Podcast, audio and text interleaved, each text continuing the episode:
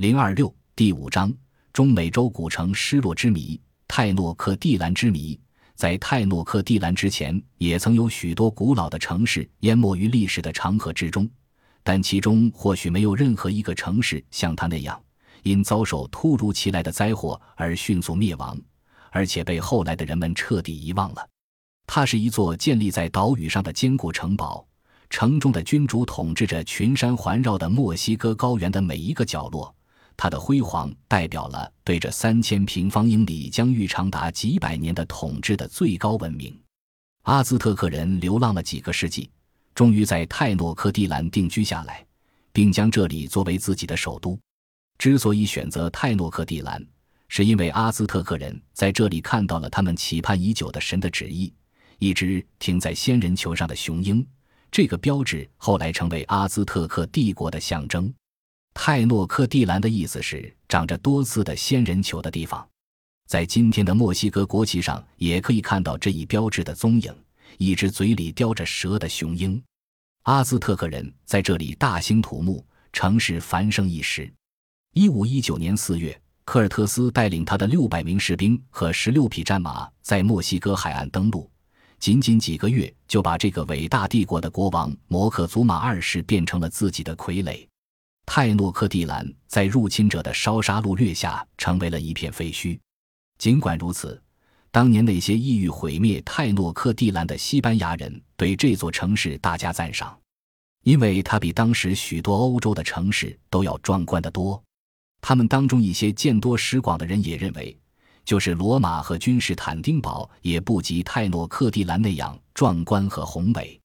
在大片植被被破坏的欧洲，城市的占地面积却小得可怜，城市建筑也带有中世纪封建束缚的风格，缺乏开阔奔放的气派。欧洲各国中，当时只有伦敦、罗马和威尼斯三个城市才有资格吹嘘自己拥有接近十万的居民。塞维利亚据估计有六万居民。在当时西班牙的所有城市中，只有它的占地面积接近泰诺克蒂兰，而后者却养育了大约二十万居民。这一对比肯定会使当时西班牙人感到不快。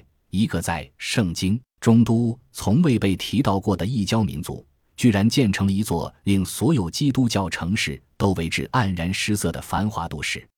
被尊称为墨西哥考古学之父的加马认为，阿兹特克人是天才的建筑师。他们用原始的石质工具建造出了许多富丽堂皇的建筑。他们凭借丰富的想象力和精湛的技艺，在石头上雕刻出精美的装饰图案和神态各异的雕像。不仅如此，阿兹特克人在对使用拱顶的原理来对建筑物进行封顶的方法一无所知的情况下，建成了许多全部用石柱支撑房顶的宏伟建筑。同时，阿兹特克人在城市布局方面也独具匠心。整个泰诺克蒂兰被两条纵横交错的主要街道整齐地划分为四个部分。正中是宽阔平整的中央广场，城中高大壮观的神殿和豪宅，整洁的棋盘式街巷和河道里穿梭往来的独木舟，这一切都曾令科尔特斯艳羡不已。摩台克祖马二世的皇宫更是令人叹为观止，宫中到处可见精心织造的绚丽多彩的地毯和布帘，四壁都用浅浮雕装饰着。为了防止下人看见皇上进膳时的样子，还专门设置了一扇金制屏风挡住他们的视线。宫中的一切陈设都极尽奢华之能事。据科尔特斯讲，连雪松木制成的柱子上都雕满了花鸟虫鱼。西班牙人还参观了专供皇帝一人赏玩的庞大的皇家园林，在那里可以看到几乎所有中南美洲的野生动物，其中包括成群的墨美洲豹和养在坛子里的响尾蛇。园中还有一个大型的鸟舍和众多花园。根据科尔特斯写给查尔斯五世的第二封信中介绍，泰诺科蒂兰有两个湖泊，一个淡水湖，另一个面积稍大是咸水湖。湖边的居民出行时均以舟代步，皆不受陆地上奔波劳顿之苦。接着，他描述了城里的道路与交通状况。从任何一个方向上进入泰诺克蒂兰的人都会发现，整个城市被从中间分成了两大块。这是因为它四面都有一个入口通向城中宽阔笔直的主要街道。连接路口与湖岸的是四条人工修建的堤道，这些堤道约有两根衔接起来的短毛那么宽。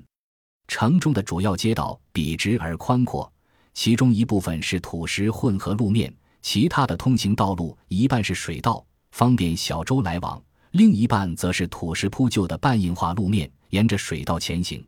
不时可以看见连接水道两岸的小桥。在一些较宽的水道上，则架起了坚固的、造型讲究的大桥，其中许多可以容纳十匹马并行。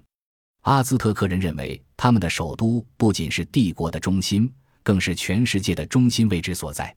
坐落于首都核心位置的，便是他们的宗教圣地——金字塔状大寺庙，那里每天都上演着血腥的宗教仪式。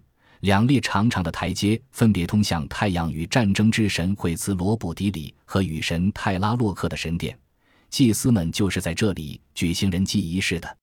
大寺庙高一百五十英尺，俯瞰着城中纵横交错、繁华忙碌的水道和大街。